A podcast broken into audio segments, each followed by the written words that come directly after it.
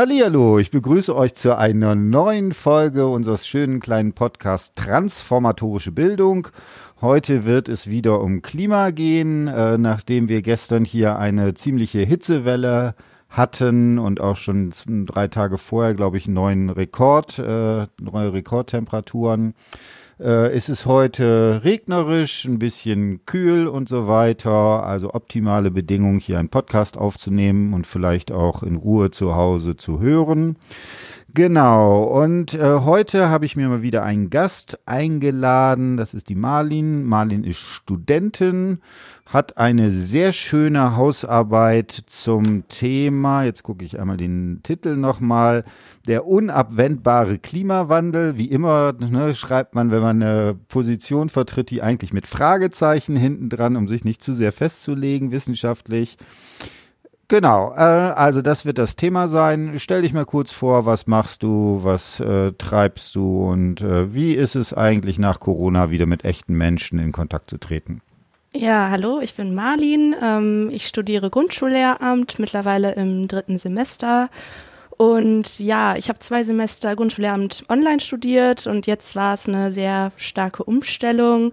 Erstmal alle Räume zu finden, war schon eine Herausforderung. Und es ist aber trotzdem sehr schön, sich ein bisschen austauschen zu können. Also ähm, man vermisst schon den Menschenkontakt und äh, ich bin froh, dass es jetzt wieder in Präsenz stattfindet. Hm. Kannst du vielleicht noch zwei Sätze dazu sagen? Grundschulpädagogik ist ja nochmal deutlich mehr als vielleicht, was weiß ich, Gymnasialpädagogik, wo man dann im Zweifelsfall den Leuten irgendwie Mathe beibringen muss. In, bei Grundschulpädagogik gibt es ja eigentlich ich würde sagen, mindestens so 80 Prozent irgendwie um die soziale Interaktion. Äh, wie war das? Äh, also ähm, es hat natürlich einen großen Anteil im Studium, hm. was ja auch sehr gut ist. Die Kinder sind ja noch sehr klein. Hm. Ähm, viele Ansätze sind eher didaktisch, also wie bringe ich das hm. Kindern überhaupt bei? Wie, was können sie in dem Alter überhaupt schon lernen?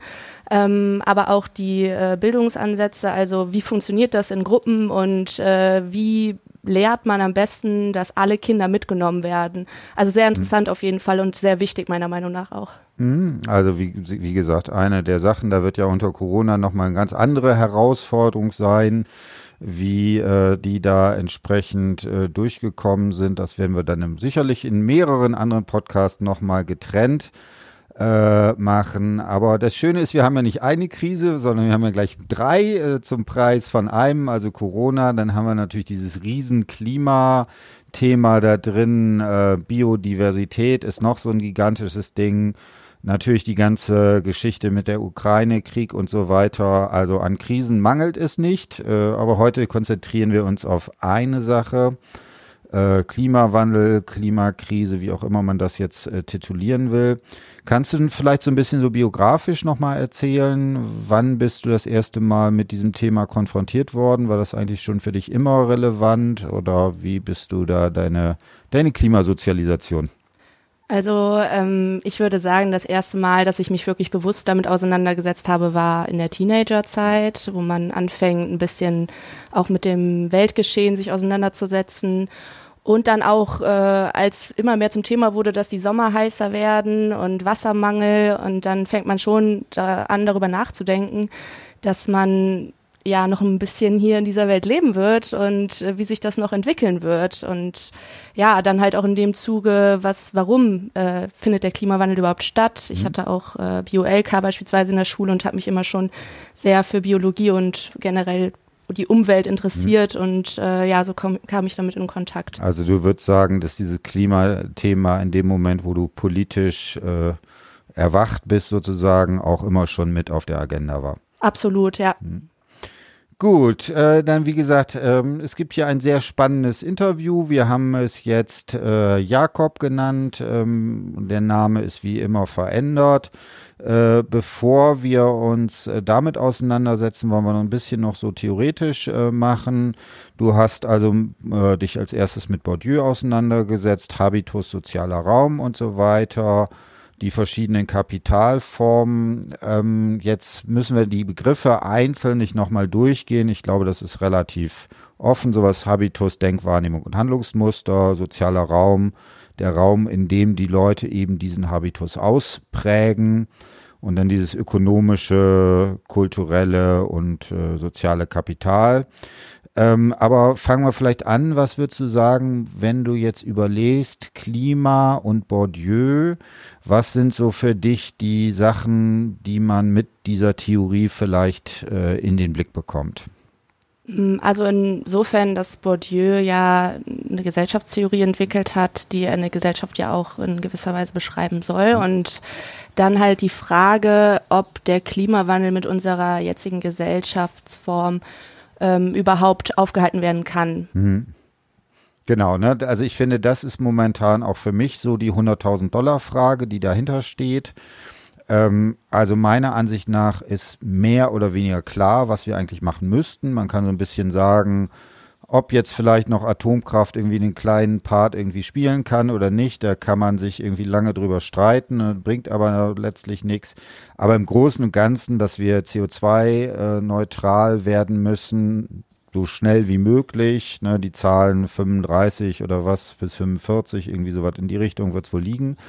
Äh, Im Großen und Ganzen kann man das ja nicht mehr bestreiten. Ich glaube, wissenschaftlich, also Klimaphysik ist einfach durch. Das ist so gut erforscht, da braucht man nicht mehr irgendwie großartig, äh, ja, also die, die ähm, Ausrichtung ist klar und trotzdem tun wir ja ganz offensichtlich fundamental nicht das, was wir tun müssten. Und die große Frage ist, woran liegt das denn? Ne? Und da wäre ja die Frage, ob Bourdieu uns darauf Antworten liefern kann, ob es nämlich genau, also die These wäre ja, unser Lebenswandel, unser Habitus ist fundamental mit klimaproblematischen Handlungen wie CO2-Ausstoß, vielleicht auch bis zu ein bisschen gerade Biodiversitätverlust verbunden. Und äh, wenn wir davon ausgehen, müsste es ja so eine Transformation eines solchen Habitus entsprechend geben. Ähm, was würdest du sagen, was spricht dagegen? Also ich denke, es spricht dagegen, dass viele Menschen kein Interesse daran mhm. haben. Also ähm, man fühlt sich ja wohl in seinem Habitus mhm. und man möchte ihn ja auch nicht verlassen. Ähm, beziehungsweise man macht das ja unbewusst und äh, viele Menschen, die in Deutschland an der Macht sind, mhm. die möchten nicht, dass sich der Habitus verändert, mhm. die möchten nicht, dass sich irgendwas an unserer Gesellschaftsform verändert, weil sie da sehr viel von profitieren. Also mhm. Sie verdienen sehr viel Geld damit und das ist auch wirklich ein Faktor, denke ich, dabei. Mhm. Äh, dieses ökonomische Kapital, ähm, die wollen weiterhin mhm. unterdrücken und davon profitieren und deswegen findet auch keine Veränderung statt, weil man überhaupt nicht auf die Idee kommt, dass es daran liegen könnte. Mhm. Ne, also da sind jetzt verschiedene Faktoren, die da drin sind. Also auf der einen Seite spielt natürlich sowas wie ökonomische Verhältnisse da eine zentrale Rolle dabei. Also wir sind natürlich irgendwie die Infrastruktur, die wir jetzt in den letzten, seit dem Zweiten Weltkrieg, sagen wir mal, aufgebaut haben. Da sind natürlich auch massive äh, Kapitalinteressen da dran, dass sich da eben nichts verändert. Zumindest in bestimmten Teilen der Wirtschaft, das ist nicht, wahrscheinlich nicht homogen.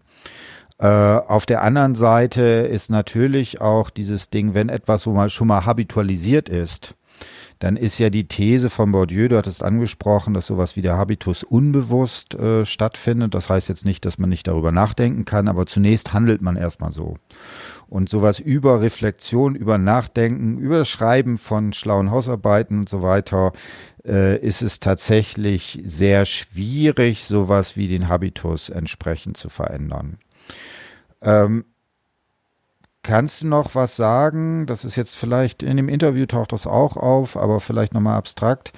Dieses Habitus und dann ist ja bei Habitus das an Schichten, Milieus, Klassen und so weiter gebunden. Also Bourdieu benutzt ja auch den Klassenbegriff.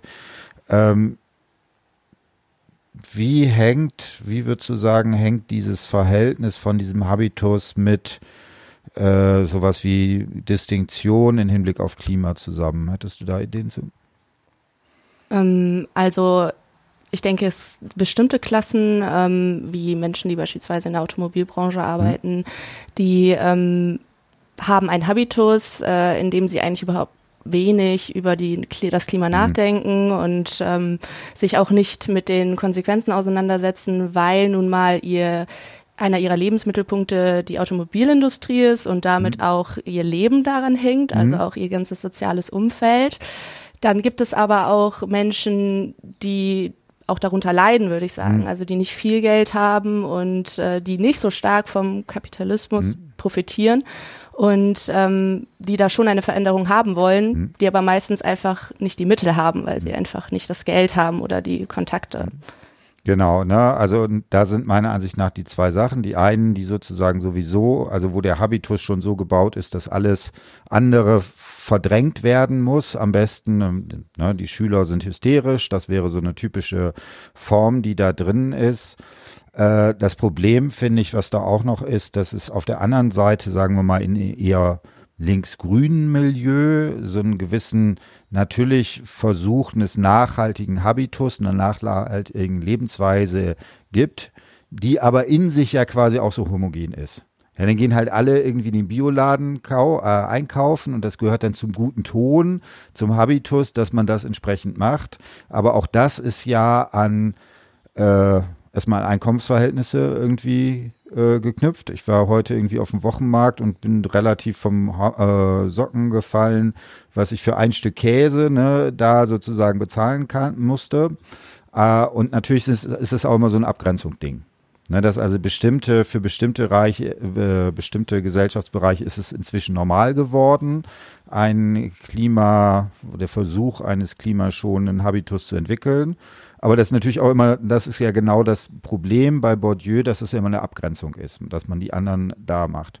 So, und deswegen, jetzt habe ich schon wieder viel zu viel gesabbelt. Äh, ein Konzept, würde ich sagen, äh, was das Ganze nochmal irgendwie tiefer hängt, was also nicht so auf so einer individuellen Ebene das ansetzt. Ne? Wenn ich in den Biomarkt gehe, dann dann rette ich damit das Weltklima, das wäre ein bisschen sehr einfach, ist dieses Konzept der imperialen Lebensweise. Ähm, sag mal zwei, drei Sätze, was du daraus äh, dir gezogen hast und wieso das für interessant und produktiv hältst. Also die imperiale Lebensweise bezieht sich nicht auf die einzelne Person, sondern auf die gesamte mhm. gesellschaftliche Struktur, insbesondere halt im Kapitalismus und äh, kritisiert, mhm. dass äh, in unserer Gesellschaft versucht wird, mit dem Kapitalismus umweltschonend zu werden, umweltfreundlich. Mhm. Und dass äh, das im Endeffekt eigentlich nicht produktiv sein kann, weil der Kapitalismus schon ja, das ist ein totaler Gegensatz zum mhm. umweltschonenden Leben. Also man kann nicht von ähm, einer klimafreundlichen ähm, einem klimafreundlichen Umgang, daraus kann man keinen Profit gewinnen. Also es geht einfach nicht. Und deswegen mhm. wird man da nie Erfolg haben. Und ähm, der Autor von dem Buch hat äh, seine Schlussfolgerung daraus war, dass eine Transformation der Gesellschaft eigentlich nur ein Weg wäre, um äh, etwas gegen die Klimakrise zu machen. Und äh, das war dann erstmal ein Ansatz, der mich extrem zum Nachdenken gebracht hat, weil mhm. man ja nicht so schnell, so radikal in Anführungsstrichen darüber nachdenkt, dass die, das gesamte gesellschaftliche System da das Problem ist. Hm. Genau, ne? Also ich finde diesen Ansatz auch sehr spannend. Ähm, das ist ein, würde ich auch sagen, radikaler Ansatz. Jetzt nicht radikal im Sinne von politisch radikal, sondern im Sinne von, im Wortsinne von an die Wurzel gehen. Nicht irgendwie Oberflächenphänomene hier, äh, ne, die Biogurke oder was man da thematisiert, sondern der sehr tiefgreifend, also da, wenn man da dem folgt, ist natürlich sowas wie Klimawandel halt in kapitalistische Produktionsmechanismen tief eingebaut und damit eben nicht so einfach zu verändern. Ne, und deswegen, äh, also aus der Perspektive wären auch diese gesamten Formen so einer individuellen Lösung eigentlich als Ablenkungsstrategien. Was nicht heißt, dass man die nicht auch machen sollte, ne? aber äh, da das entsprechend dabei ist. Ich würde das immer als Hypothese in den Raum stellen.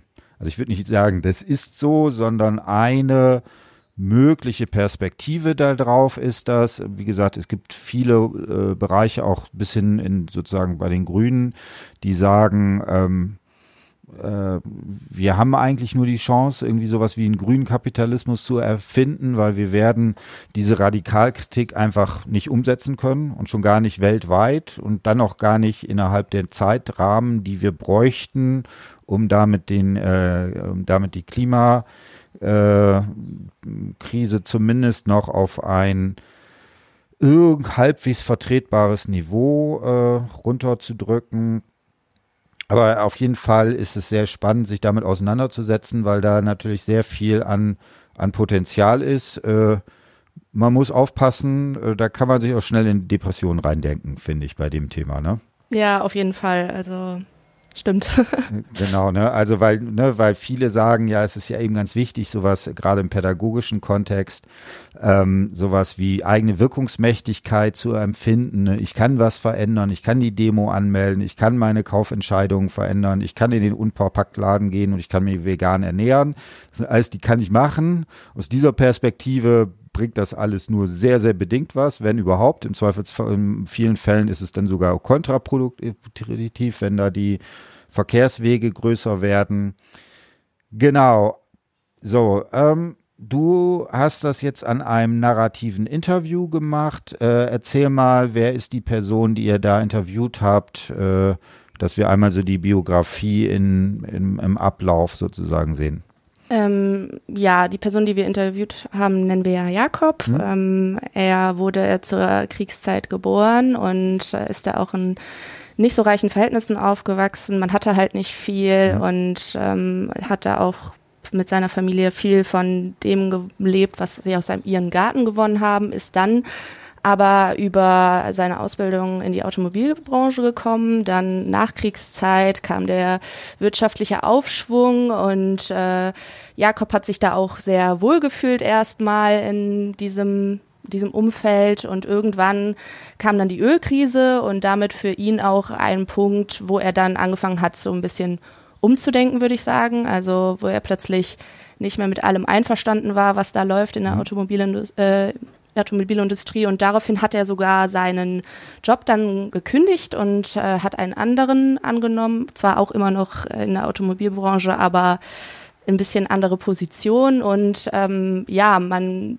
merkt in dem Interview, dass er schon ein Umweltbewusstsein hat, dass er, ihm das wichtig ist. Und ähm, am Schluss erwähnt er auch, dass er sich immer viel eingesetzt hat für die Grünen, mhm. dass er immer viel Interesse dafür hatte und sein das zweite Haus, was er gebaut hat, beispielsweise aus nachhaltigen mhm. Rohstoffen mhm. gebaut wurden. Und ja, dass er dann da ein Umfeld gefunden hat, im Endeffekt am Ende auch, das ihm auch gefallen hat. Also Menschen, die sich ebenfalls dafür interessieren mhm. und nicht nur an Geld interessiert sind um es jetzt mal ein bisschen provokant zu sagen, ähm, ja, und auch ein Interesse daran haben, sich damit auseinanderzusetzen erstmal. Mhm.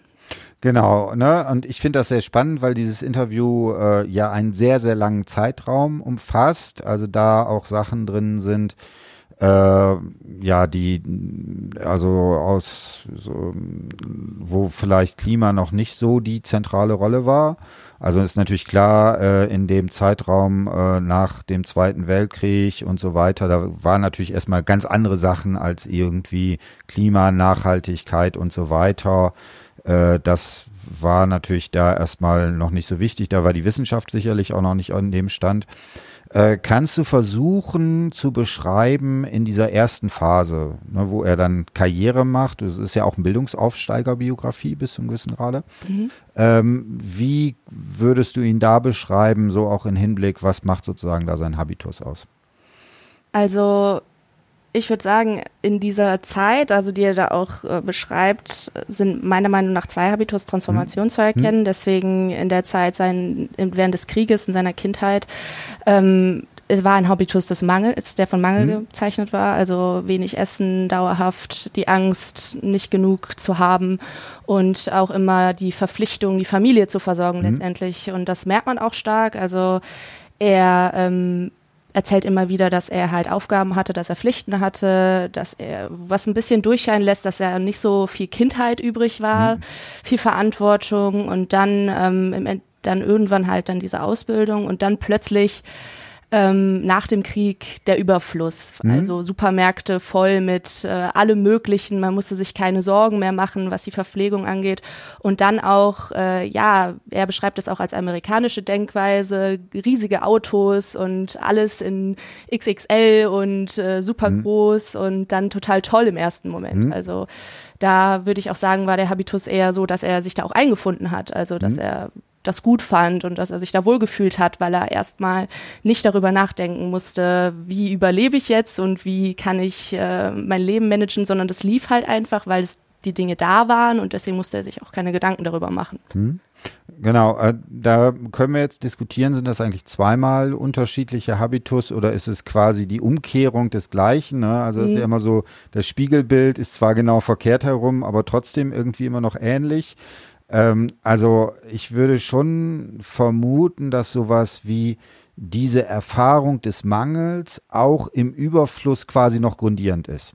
Mhm. Also in dem Sinne, ne, ähm, ich habe diese Erfahrung gemacht, ähm, ne, dass basale Geschichten wie Essen, was ja unsere Generation, also jetzt, so, ne, wenn wir uns Ja. sind nicht eine Generation, aber äh, ne, haben das halt nie erlebt, dass wirklich so diese basalen Geschichten zu einem Problem werden können. Damals war das halt so.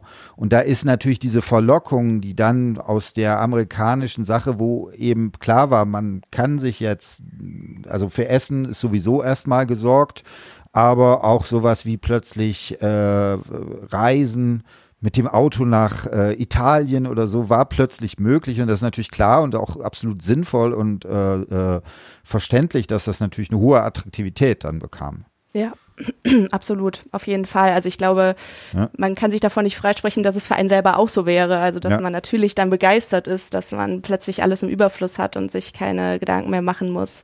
Und es begeistert einen ja dann auch plötzlich, dass äh, die Menschen überhaupt in der Lage dazu sind, äh, diese ganzen riesigen Autos zu bauen, diese Mhm. ganze Technik dahinter, besonders wenn man die Ausbildung gemacht hat. Äh, und dann im ersten Moment ist es natürlich so, dass man das alles super findet. Hm? Aber ähm, Jakob hat auch in diesem Interview, und ich, es zieht sich durchs ganze Interview immer wieder diesen Naturbezug. Also, Mhm. dass die Natur in seinem Leben halt immer eine sehr große Rolle gespielt hat. Ähm, besonders dann in der Kindheit halt als ähm, ja, Lebensgrundlage letztendlich, durch den Garten, durch die Lebensmittel, Mhm. aber auch ähm, die Natur als ja etwas Wichtiges in seinem Leben, einen wichtigen Stellenwert und das auch während seiner Karriere Mhm. immer noch. Genau, und also da könnte man sich auch überlegen, ob das vielleicht eine gewisse Ressource ist, auf Ja. die er da zurückgreifen kann, dass es eben nicht so ein nur das eine ist, sondern dass auf der einen Seite eben diese konsumorientierte Lebensweise äh, da drin ist, aber dass es auch gewisse Potenziale, Naturbezug ist, die sozusagen da nochmal drüber sprechen. So, und dann wird er erfolgreich, ne? Äh, ist so ein bisschen, kann man sagen, was er denn macht und so weiter? Ja, also er wird dann erfolgreich insofern, dass er eine relativ hohe Position Mhm. hat. Er verdient sehr gut und ähm, man würde ja meinen, dass man dann in diesem Beruf bleibt, weil es ist ja Mhm. super, man kann sich gut versorgen. Aber er kündigt dann seinen Job. Hm? Ähm. also da, das glaube ich jetzt schon äh, sehr schnell. Also ne, er wird erfolgreich und natürlich genau dieses Ding in der Zeit vielleicht nochmal, wobei da bin ich mir gar nicht so sicher. Also äh, ist natürlich dann eine, eine gut bezahlte Stelle bei einem Autokonzern, der ja sehr wahrscheinlich nicht verschwinden wird. Äh, äh, sowas gibt man dann nicht auf. Das ist ja sozusagen eine ganz starke Geschichte, die da entsprechend drin ist. Mhm. Äh, ich glaube, da gibt's ja auch Stellen, wo genau dieses irgendwie thematisiert wird, wo äh, diese, ne, ähm, aber bevor wir sagen, er gibt es auf, äh, was führt ihn dazu, dass er sagt, das überhaupt erstmal in Zweifel zu ziehen? Also ein ja, Einschnitt, würde ich sagen, ist zum Beispiel diese Ölkrise, Mhm. die dann äh, ja, aufgetreten ist, äh, die ihn so ein bisschen das erste Mal wieder zurück in diesen Mangel befördert. Also ähm, Mangel an Öl, was ihm dann bewusst macht, das ist eine Ressource, die nicht unendlich vorhanden ist und die wir in, hier in dieser Branche ziemlich nutzen und äh, auch extrem verschwenden teilweise. Also er benutzt da auch sehr ähm, ja ausdrucksstarke Worte wie äh, Ölschleudern und sowas und ähm, für große Autos, wa- was ja sehr deutlich macht, dass er das nicht gut findet. Ähm, es ist letztendlich dann eine ja, eine gewisse Vergeudung auch von Ressourcen und in diesem Moment wird ihm dann das erste Mal klar, äh, dass ähm, das nicht unendlich verfügbar ist und dass diese Art, damit umzugehen, vielleicht nicht unbedingt die beste ist. Ähm, ja, und dass er da bei sich, bei der Arbeit nicht immer unbedingt auf Verständnis trifft, weil es da viele Menschen gibt, die das nicht so gesehen haben. Also er hat da auch viel Gegenwind bekommen. Ähm, und ja, letztendlich gab es dann auch in dem Job, also bei ihm auf der Arbeit, ähm, so eine Art Lean-Management, so wurde es bezeichnet, wo dann ähm, viele seiner Freunde, seiner Kollegen gekündigt wurden, weil letztendlich die Firma natürlich darauf aus ist, möglichst viel Geld zu machen. Und wenn dann zu viele Mitarbeiter da sind, dann wird halt äh, gekündigt, also dann werden die Leute halt entlassen. Und äh, das hat ihm, glaube ich, auch gezeigt, dass es egal ist, was man da für eine Position hat, wenn man keinen Profit mehr bringt, dann wird man halt gefeuert und äh, da kann man so lange in dieser Firma sein, wie man möchte. Äh, man wird letztendlich nicht als Person gewertschätzt, sondern dass der Profit, den mhm. man der Firma bringt, der wird gewertschätzt. Und wenn er nicht mehr da ist, dann wird man mhm. sozusagen dann äh, gekündigt, ja. Genau, ne? Also da diese ökonomische Unsicherheit, die da reinspielt. Ich glaube, es gibt eine Szene, wo er so ein Plakat aufhängt. Ist es von, von Greenpeace oder sowas in die Richtung? Ja, ja genau. Willst du da, ist vielleicht ein Zitat oder äh, kannst du da was zu erzählen? Was ist da passiert? Ja, er hat das ähm, in seinem Büro aufgehängt mhm. und äh, daraufhin kam dann sein Vorgesetzter und meinte zu ihm, dass er die Politik nicht an den Arbeitsplatz bringen mhm. soll.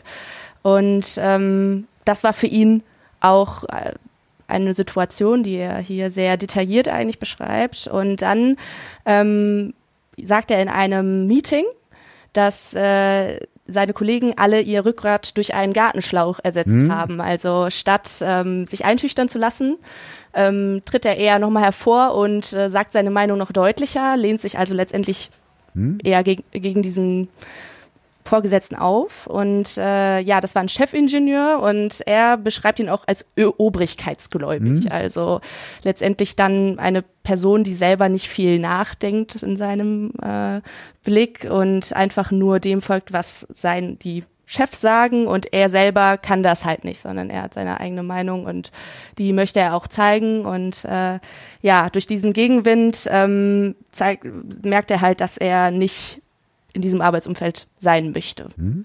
Äh, tatsächlich, äh, hast du die Szene da irgendwie, kannst du es dir einmal vorlesen oder? Ja, also ähm,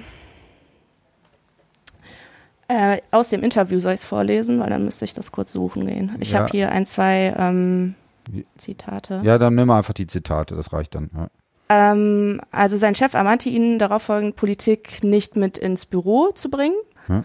Und äh, Jakob ließ sich davon nicht abschrecken und sagte dann in einem Meeting, ihr habt alle eure, euer Rückgrat durch einen Gartenschlauch ersetzt, ich nicht. Ja, und äh, daraus wird ihm dann klar, dass er diese Einstellung nicht, hm. ja, auch, also nicht übernehmen kann, die die Leute da haben.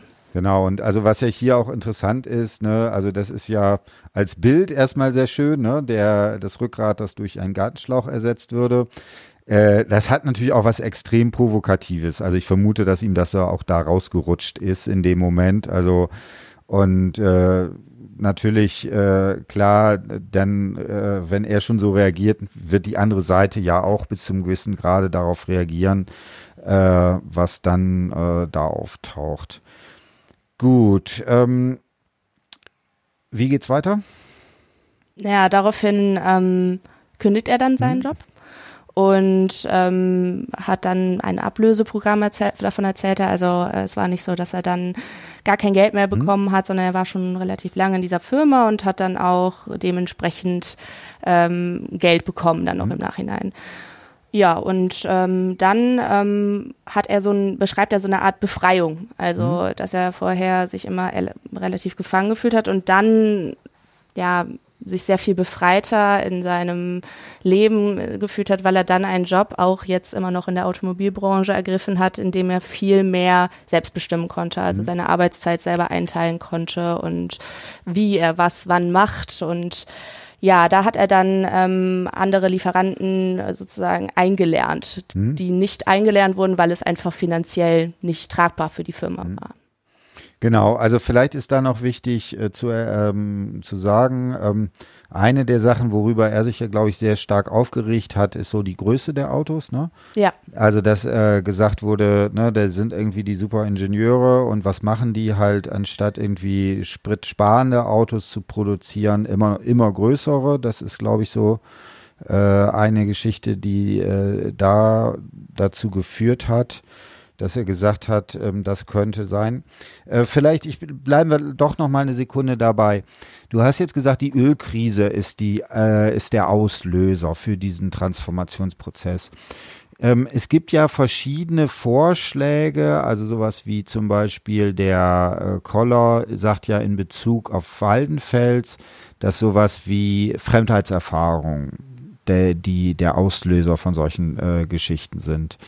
Der Noel sagt äh, in Hinblick auf Dewey, dass es sowas wie ein spontanes Handeln ist, was das machen könnte. Man könnte mit der Anke Wischmann in Hinblick auf Butler und ähm, äh, äh, Honneth sagen, es sind sowas wie Anerkennungsprozesse. Mit Lacan würde man vielleicht von Identifikationen irgendwie reden.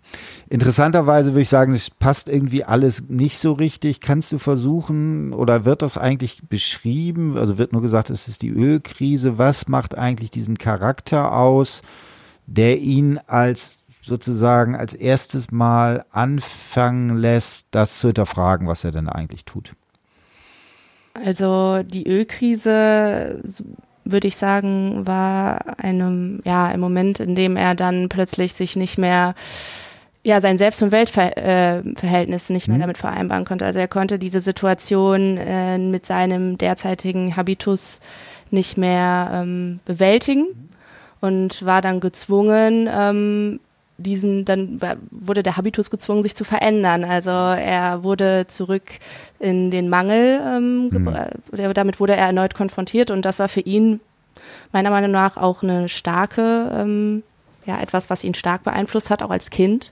Mhm. Vielleicht auch etwas Traumatisierendes als Kind, weil man verbindet das ja dann auch mit Krieg und mhm. äh, schlimmen Zeiten und dann diesen Mangel in dieser scheinbar scheinbaren Welt voller Überfluss zu mhm. sehen war für ihn, glaube ich, ähm, ja, sehr schockierend, weil mhm. man ja dann nicht mehr damit rechnet. Also alles ist im Überfluss da und man denkt nicht daran, dass es Mangel gibt und mhm. man denkt auch nicht darüber nach, was dieser Mangel anrichten könnte. Und diese Ölkrise hat ihm das dann bewusst gemacht, mhm. weil wenn dieser Mangel da ist, dann steht auch viel still. Also die Ölkrise hat dafür gesorgt, dass Autobahnen frei waren, dass mhm. keine Autos gefahren sind, es konnte nichts mehr produziert werden. Arbeitsplätze hingen ja auch daran und mhm. damit dann auch wieder ja die ähm, eigenen also die eigene äh, hm. Existenz. Hm. Also dann äh, ist es schon sowas wie eine Diskrepanz oder Krisenerfahrung, ja, die das also macht. Ja, würde genau. ich schon sagen, ja. Genau, ne, weil ich finde, das ist so ja eine der, äh, was diese ganze Klimakrise so schwierig macht, ist ja diese ganze Zeitgeschichte. Also wenn wir so lange warten müssten, bis die Klimakrise so zuschlägt, dass wir wirklich, also auch in Europa eine fundamentale Krise haben, dann wäre es zu spät. Ja. Also wir müssen ja, und das ist ja meiner Ansicht nach die große Herausforderung, wir müssen ja proaktiv handeln. Wir müssen jetzt handeln, um die Folgen für die nächsten zwei Generationen auf ein Level zu kriegen, was irgendwie halbwegs noch moralisch vertretbar ist, ob das überhaupt noch geht. Da gibt es, glaube ich, groß, äh, größere Diskussionen. Also, aber natürlich ist äh, jede, auch jedes Zehntel Grad, was man da sozusagen rausholt, ist immer positiv. Also, ne? Ähm, Genau, aber hier haben wir es, dass sozusagen es tatsächlich diese erfahrene Krise ist, die da zu einem Umschwenkprozess kommt. Und dann macht, ist es offensichtlich so stark, dass er damit sogar bereit ist, gegen sein gesamtes Umfeld äh, dagegen äh, zu gehen. Gibt es eigentlich irgendwo eine Szene, wo er beschreibt, dass er Solidarität erfährt? In dieser Zeit schon? Also, dass es irgendeinen Kollegen gibt oder jemand aus dem Freundeskreis oder seine Frau oder sagt, die sagt, äh, finde ich super, dass du dich dafür einsetzt? Also ähm, von seiner Frau zum Beispiel erzählt ja. er eigentlich nicht. Ja. Ähm, Freunde jetzt auch nicht direkt. Also er erzählt eher immer davon, dass Kollegen ihm gesagt haben, dass sie das alles nicht nachvollziehen können mhm. und dass sie nicht verstehen, warum er so handelt. Ähm, aber er erzählt von äh, Nachbarschaft, also mhm. von, mhm. ähm, er baut ein erstes Haus und arbeitet in dem alten Job mhm. und dann irgendwann ein zweites. Und äh, mit diesem zweiten Haus geht auch dann ein anderes Umfeld mhm. einher. Also Nachbarn, wo er sagt, ich kann mich viel besser mit denen identifizieren, ich äh, verbringe lieber Zeit mit diesen Menschen, weil sie meine Ansichten vertreten. Mhm. Und äh, da würde ich sagen, da kommt Zuspruch und auch äh, in dieser ja, Community, die man halt auch hat, wenn man sich da organisi äh, ja, organisiert für Greenpeace oder mhm. ähm, ja, wenn man mit Leuten in Kontakt kommt, die dann auch die Grünen wählen. Also mhm. er hat sich dann ein bisschen dieses Umfeld auch aufgebaut. Mhm. Ne, also das wäre, man hat sozusagen diese Krisenerfahrung, dann hat man tatsächlich sowas wie eine Reflexionsgeschichte, die da ist und die die Veränderung macht. Und dann würde ich sagen, dann gibt es vielleicht sowas wie eine Exploration. Dann sucht man sich einen neuen Ort, wo man lebt, neue äh, Freundeskreise, neue Tätigkeitsbereiche äh, und so weiter. Er war dann bei Greenpeace, glaube ich, auch aktiv oder ja. mhm. äh, berichtet er da was drüber? Ja, ähm, also er hat sich da engagiert und auch bei Ärzte ohne Grenzen. Also hm. er hatte mehrere hm. äh, Vereine, wo er sich engagiert hat und ähm, hat da auch ähm, Geld hingespendet, hat da das mitverfolgt. Aber er redet davon, dass er gerne Aktivist geworden wäre, hm. es aber nicht gemacht hat ähm, aus Geldgründen hm. und er hat sich nicht richtig getraut und ja, es ist, es klingt in diesem Interview auch ein bisschen so, als ob er es schon bedauern würde, dass er es damals hm. nicht gemacht hat. Aber er sagt auch aus diesem von dem Zeitpunkt aus, wo wir dieses Interview geführt haben mit ihm, dass er das, so wie er es damals gemacht hat mit dem Kündigen des Jobs, das jetzt heute zum Beispiel nicht mehr machen würde. Also, mhm. dass da vielleicht auch eher diese Risikobereitschaft nicht mehr da ist, die er dann mhm. als jüngerer Mann hatte. Ja.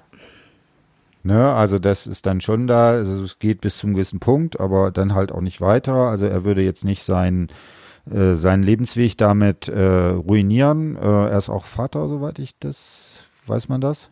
Also er, also, ja, also er, ja, ja. es hängt auf jeden mhm. Fall irgendwie Familie mit dran. Das ist also nicht nur, dass er das für sich alleine entscheidet, sondern äh, er muss bis zum gewissen Grade ja halt das Geld nach Hause bringen. Genau, ja. Und äh, diese Existenzangst, die hm. hat, denke ich, jeder mal, also dass man hm. halt äh, befürchtet, wenn ich das jetzt mache, diesen Schritt, und das wäre ja dann der Schritt zum Aktivisten, hm. dann begebe ich mich letztendlich äh, in ein total unsicheres Feld, weil man weiß ja nicht, verdiene ich damit überhaupt hm. genug. Und es ist natürlich eine äh, gute, mit einer guten Intention, aber einem ist natürlich auch immer wichtig, ich muss ja selber auch hm. überleben. Und wir leben nun mal in einer Welt, wo man Geld braucht und wo das mhm. auch wichtig ist und wo man natürlich seinen Kindern auch die Möglichkeit geben möchte, äh, eine Ausbildung zu machen oder ein Studium und dann auch dieses Geld äh, zu haben dafür, damit sie auch mhm. erfolgreich werden und letztendlich dann wieder in unserer Welt gut leben können. Mhm. Genau, und ich, da würde ich jetzt äh, direkt sozusagen den Bogen zu dem Anfang spannen. Also da sind ja zwei Fragen. Einerseits ist es eine Habitustransformation, äh, die da dran steht. Und das zweite, reicht diese Habitustransformation so weit, dass dort etwas gegen eine solche imperiale Lebensweise ist? Und ich würde jetzt vielleicht erstmal trennen. Äh, was würdest du sagen, nach deiner Einschätzung, kommt es zu einer solchen äh, grundlegend, ver grundlegenden Veränderung seiner Denkwahrnehmung und Handlungsmuster? Also in meiner Hausarbeit bin ich schon dazu gekommen, aber ich muss sagen, ähm, ich bin mir nicht mehr so sicher. Also mhm. ich würde sagen, nicht wirklich. Mhm. Er kommt meiner, also meiner Ansicht nach zu seinem alten Habitus wieder ein bisschen zurück. Also mhm. er ähm, es, er wird leicht verändert, aber nicht total umgekrempelt, mhm. ähm, weil er immer noch so seine Beziehung zur Natur und so bringt ihn ja dann auch zu diesem Umweltschutzgedanken mhm. und zu dieser Ablehnung mhm. von diesem äh, Automobilkonzern und dieser Denkweise. Also ich denke nicht, dass da eine starke Habitustransformation stattgefunden hat. Mhm. Genau, ne, interessant auch, dass da zwischendurch offensichtlich ja. das Denken nicht aufgehört hat.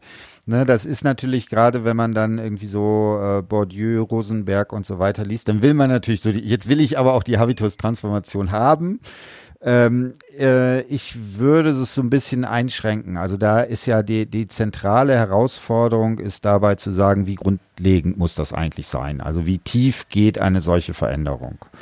Und ich finde es erstmal plausibel zu sagen, auch mit Bourdieu, sowas wie, also man wird kein neuer Mensch dadurch. Das ja. äh, mhm. kann, kann vielleicht bei sehr schweren Krisen kann das irgendwie sein.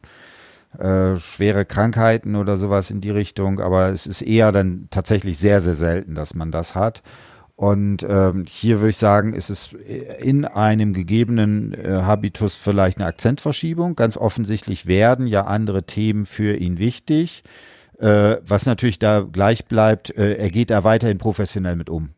Ja. Ne? Also diese, diese Fähigkeiten, die er vorher in seinem Job erlernt hat, das benutzt er natürlich alles in dem, wie er sozusagen da entsprechend äh, da weiter arbeitet. Also ich, ich wäre, ich würde das so ein bisschen, würde vielleicht doch, wenn du es jetzt erzählst, vielleicht nochmal stärker darüber denken, was ist eigentlich meine normative Herangehensweise? Ne? Also wie stark brau möchte ich, wünsche ich mir eigentlich einen Habitus, dass ich dort von Habitus-Transformation rede?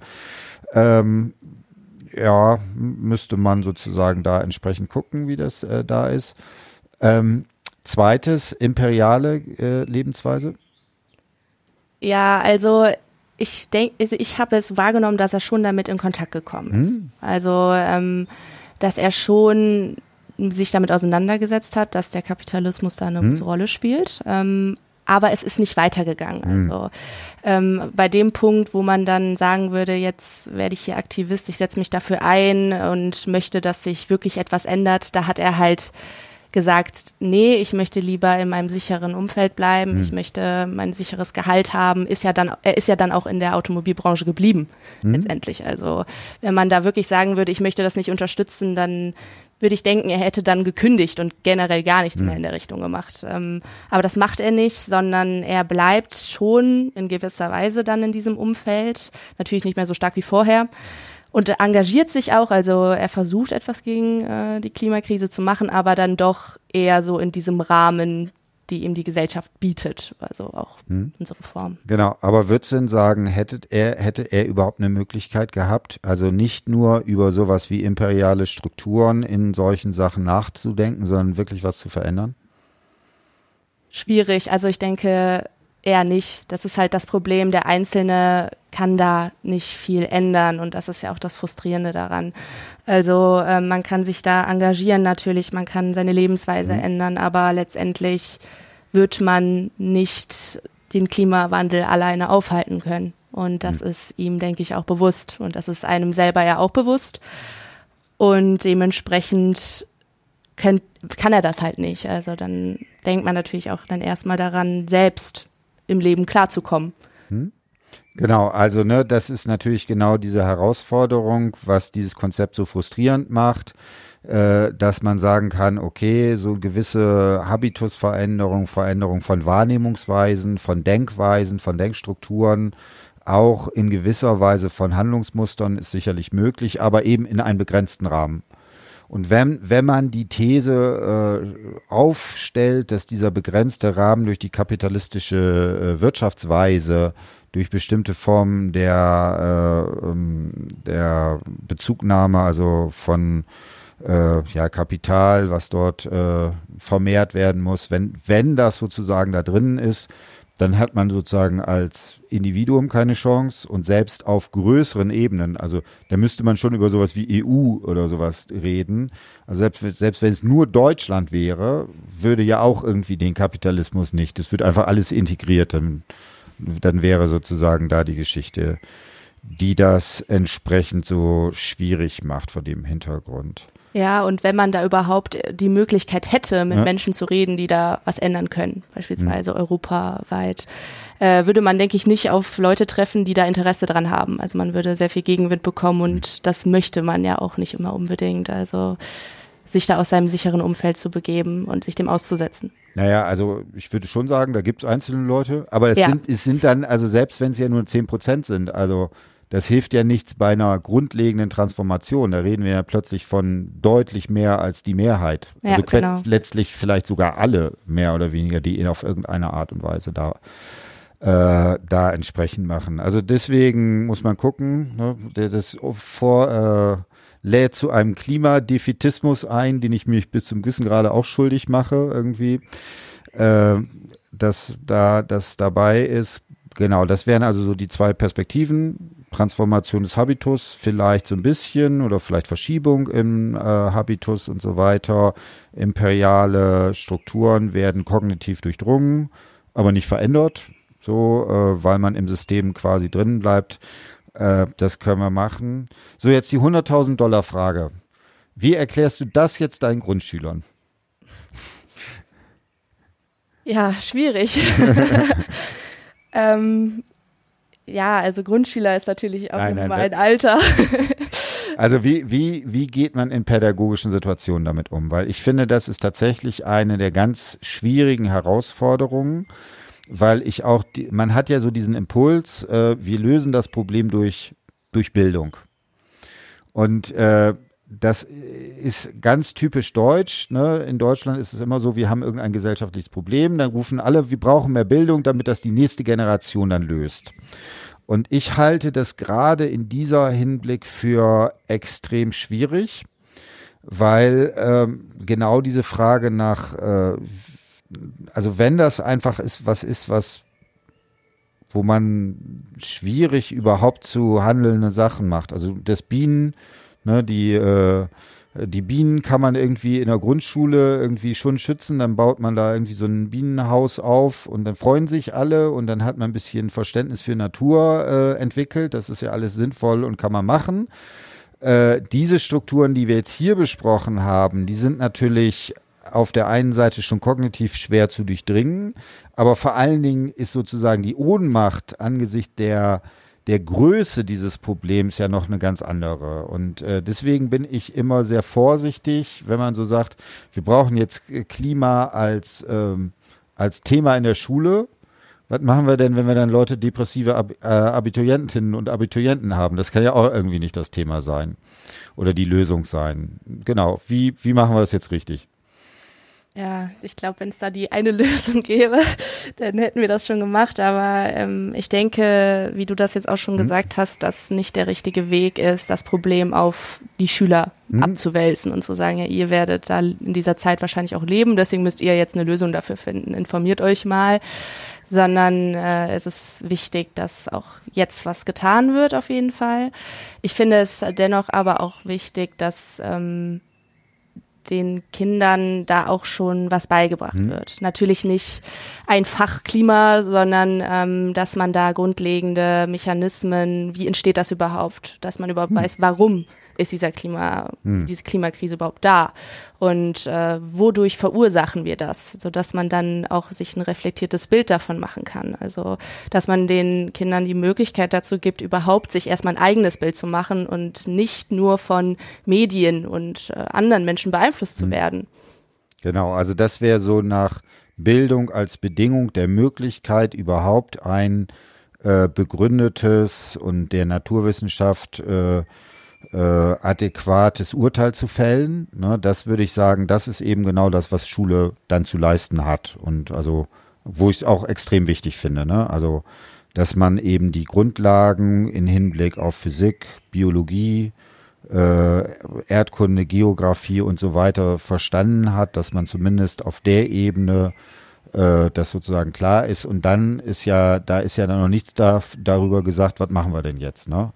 Sondern das ist eher, das ist eben so die, eigentlich die Ausgangsbasis, die man da entsprechend braucht. Ne? Und äh, wobei ich den Eindruck habe, das können die Schüler äh, tatsächlich gut. Da hat man ja manchmal den Eindruck, wenn die äh, unsere Politiker auch nur die Hälfte davon irgendwie begriffen hätten, die viele der, sagen wir mal, Jugendlichen, zum Beispiel Fridays for Future oder sowas, äh, verstanden haben, dann, dann würde das schon alles ganz anders aussehen in Diskussionen. Gut, aber das wäre sozusagen da der Punkt dabei. Dann sag noch mal zwei Sätze dazu, äh, so zum Abschluss. Wie war das beim Schreiben der Hausarbeit? Wie, wie hat sich's angefühlt? Wie war es und so weiter? Also es war viel. Es ja. war sehr überwältigend, was hm. so die Informationsflut hm. anging und äh, es war aber sehr interessant. Hm. Also besonders äh, das Buch über die hm. imperiale Lebensweise hat mich wirklich gepackt. Mhm. Das fand ich total interessant, weil es auch erstmal so eine Herangehensweise war, die ich vorher noch nie mhm. gemacht habe und äh, dann irgendwann auch ein bisschen ja ernüchternd, mhm. weil einem dann bewusst wird, ich kann da nicht viel machen als einzelne mhm. Person und äh, da muss, müssten wir theoretisch wirklich äh, alle zusammen, auch europaweit, was verändern und dann auch der Zweifel, ob das überhaupt möglich ist. Also ne, Europa habe ich jetzt immer als Beispiel für eine Einheit genannt, also letztlich natürlich weltweit, ne, ja, ne, ist klar. Ja. Also die äh, äh, CO2-Ausstoß, der akkumuliert sich mhm. einfach, wo er ausgestoßen wird, ist egal, aber die Handlungseinheiten sind natürlich, ne, da ist ein Europa, dann die USA und China, so äh, Asien, die, die, die großen Player, die da natürlich drin sind. Ja, wie gesagt, ne, das kann ich verstehen. Deine Arbeit ist ja auch ein bisschen länglich geworden. Ja. Ne? Also, ähm, aber wie gesagt, äh, fand ich, wie gesagt, eine sehr, sehr schöne Arbeit, äh, auch in dem gesamten Ding. Da kann man sicherlich noch in viele Richtungen das entsprechend weitermachen. Genau, und äh, ne, schön geschrieben und man sieht ja auch, du kannst auch gut darüber erzählen. Das ist auch schon mal was. In diesem Sinne hoffen wir, dass wir zumindest ein bisschen was fürs Klima gemacht haben. Wenn Sie das hier runterladen, haben Sie natürlich wieder CO2-Ausstoß durch die äh, äh, digitalen Netzwerke produziert. Aber hoffentlich äh, wird das durch die Einstellungsveränderung, durch das Hören des Podcastes oder zumindest äh, ein wenig kompensiert auf mentaler Ebene. In diesem Sinne machen Sie sich eine schöne Zeit und äh, morgen können wir wahrscheinlich wieder ein bisschen schwitzen. Und äh, ja, dann hören wir uns beim nächsten Podcast wieder. Ja, tschüss. Genau. Tschüss.